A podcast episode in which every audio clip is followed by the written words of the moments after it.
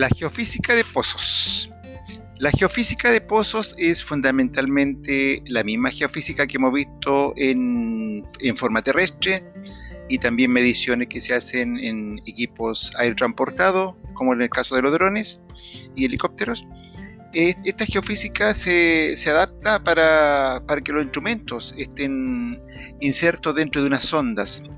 Estas sondas son eh, unos, unos tubos, ¿no es cierto? Unos tubos de acero, eh, de un acero muy resistente, porque esto hay que insertarlo dentro de los pozos y está sometido a diferentes esfuerzos, como por ejemplo la presión de los líquidos, del agua, del barro. Eh, también está sometido a, a abrasión, rayaduras que produce la roca cuando se baja o cuando se sube la sonda. Entonces la geofísica de pozo es eh, la misma geofísica que estamos acostumbrados a que hemos visto en capítulos anteriores, solamente que ahora se mide dentro de los sondajes o pozos.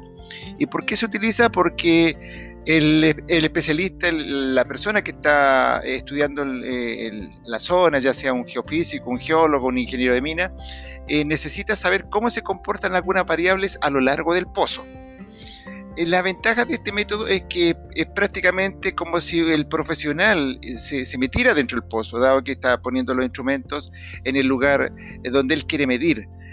por lo tanto, los registros, que se llaman registros log, tienen como componente la profundidad por una parte y por otra parte tienen la variable que se va a medir.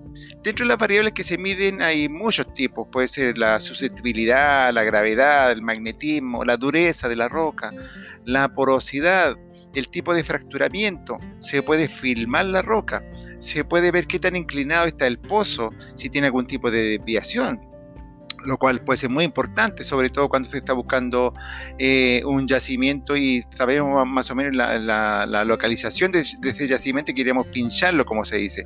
O bien, como en el caso de los mineros, en el cual necesitábamos tener la coordenada exacta una vez que se localizó, eh, necesitábamos que el pozo lleve cierta dirección para poder intersectar nuevamente la cavidad donde estaban los mineros. Entonces, la geofísica de pozo, eh, dicho esto, eh, se maneja de una manera similar a la que hemos hecho en, forma terrestre. Y para este caso tenemos que considerar que hay que tener un cable por donde baja, donde se baja la, eh, la sonda. Ese cable además es conductor porque por ahí va la información, se transmite de la, de la sonda a un aparato de control y viceversa.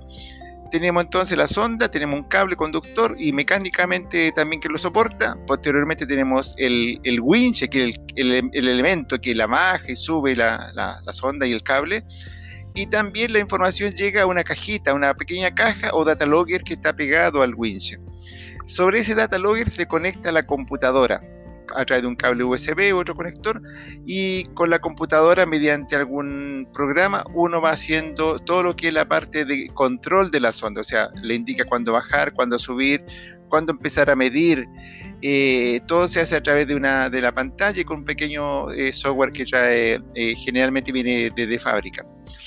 Dentro de las sondas más comunes tenemos la sonda giroscopio, que es para medir la dirección y, e inclinación del pozo, tenemos la sonda caliper que mide el diámetro de los pozos, está la sonda flujómetro que mide el flujo de agua cuando ahí estamos trabajando en temas de aguas, tenemos sonda cámara de filmación, tenemos eh, sondas que miden también eh, la, dureza de la roca y que trabajan con una fuente, con una fuente nuclear.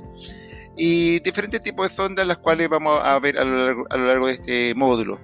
Entonces, la geofísica de pozo eh, es una técnica muy útil, muy útil para la gente que está explorando, para la gente que está produciendo también. En producción se usa bastante, en producción mina se usa mucho eh, medir dentro de los sondajes. Por lo tanto, debemos estar nosotros eh, conscientes de que esta técnica en algún momento vamos a tener que utilizarla. Entonces, tenemos que aprender los conceptos principales y eso vamos a hacer a lo largo de este capítulo.